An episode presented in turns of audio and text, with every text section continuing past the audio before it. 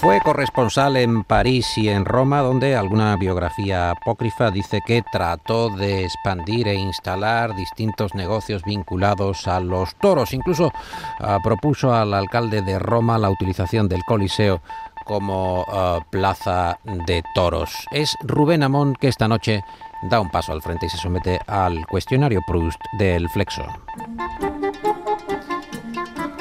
Eh, señor Amón, ¿cuál es su gran miedo? Mi gran miedo es la muerte. Pánico, vértigo. ¿Y su idea de la felicidad perfecta?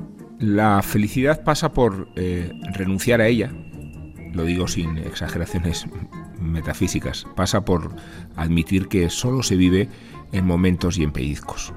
Es una respuesta ascética que tiene su interés, sí señor. ¿Cuál es su rasgo eh, más característico?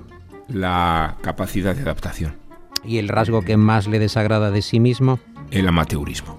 ¿Y su mayor extravagancia? Supongo que ir de festivales de ópera entre Salzburgo, Bayreuth y Glyndebourne o poner la moto a 200 por hora. No sabemos realmente qué es más extravagante, si poner la moto por encima de los 200 o irse de festivales operísticos. ¿Cuál es su estado de ánimo actual? Diría que la serenidad. ¿Y cuál considera que es la virtud más eh, sobrevalorada? La empatía, por favor. La empatía está muy, muy extendida en nuestro eh, momento, en nuestro estado actual de las cosas. ¿En qué ocasiones recurre a la mentira? Cuando se trata de defender bienes mayores o cuando se trata de defender la propia intimidad. ¿Y qué es lo que más eh, valora de sus amigos? La lealtad. Y esta cuestión, eh, Rubén, está separada en el hombre y la mujer. Vamos a, cuestionarla primero en cuanto al hombre. ¿Cuál es la cualidad que más le gusta en un varón? La generosidad. ¿Y cuál es la cualidad que más le gusta en una mujer? La generosidad. generosidad al cuadrado, eh, generosidad para ambos casos. ¿Qué persona viva le inspira más desprecio? Diría que Kim Jong-un, pero lo mismo vale decir Vladimir Putin. Exaequo, ¿quién es el gran amor de su vida? Pues lo tengo bastante claro y lo sorprendente es que no lo echo de menos, pero no voy a revelar su identidad. Es una respuesta sinuosa. ¿Cuándo y dónde fue usted más feliz? Diría que en Italia, donde nació mi hijo y por qué nació mi hijo. Y si pudiera cambiar una sola cosa de usted, ¿qué, elegiría? ¿Qué seleccionaría? Tenía que haber fingido menos y haber hablado cuando guardé silencio. ¿Y qué talento le gustaría tener?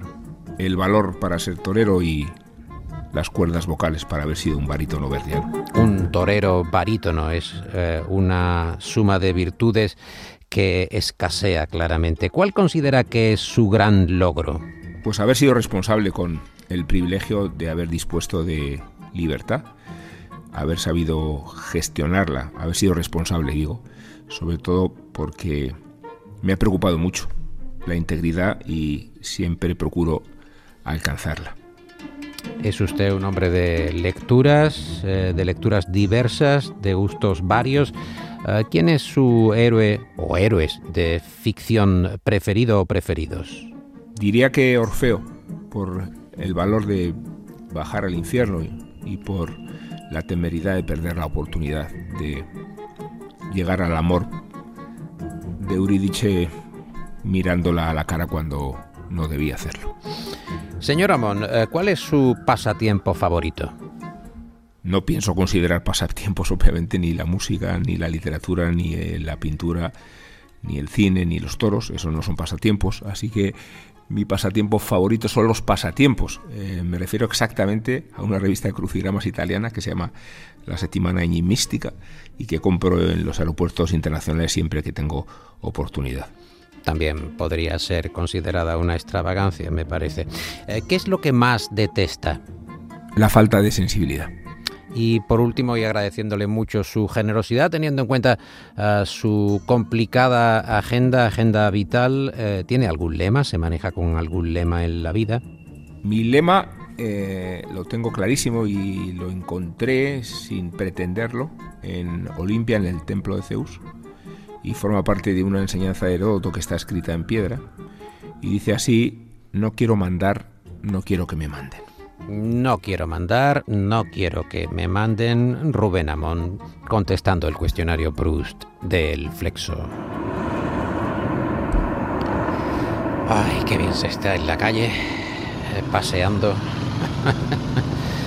qué alegría dejar por un momento, no es que nos pese, obviamente, estar en el estudio, pero darse un paseo, estirar las piernas, ver cómo está Andalucía por la noche tomar el fresco o el fresquito y observar a ver qué es lo que se está escuchando, qué tipo de consumo audiovisual, qué tipo de consumo radiofónico está en estos momentos a la mano, que no sea el flexo en los oyentes, en los televidentes también andaluces. A ver qué se está escuchando, a ver, a ver, a ver. ¿Y no es tu caso? No es mi caso, Mike. Ah, una conversación. Cuando era joven y en un tenía estudio de radio. fui insensato y muy egoísta. Y ahora me he quedado sin nadie, arrugado y solo. Un cantante de éxito. Vaya, muchas Y gracias. el locutor. Bill. ¿Por qué? Pues por contestar sinceramente a mis preguntas. No pasa muy a menudo aquí, en Radio Watford, te lo aseguro. Tú pregúntame, te diré la verdad. Vale, eh, tengo otra. ¿Cómo valoras el nuevo disco comparado con tus viejos clásicos? Oh, Mike, y sabes tan bien como yo que el disco es una cagada. Radio Watford. Una emisora donde prima la sinceridad abrasiva.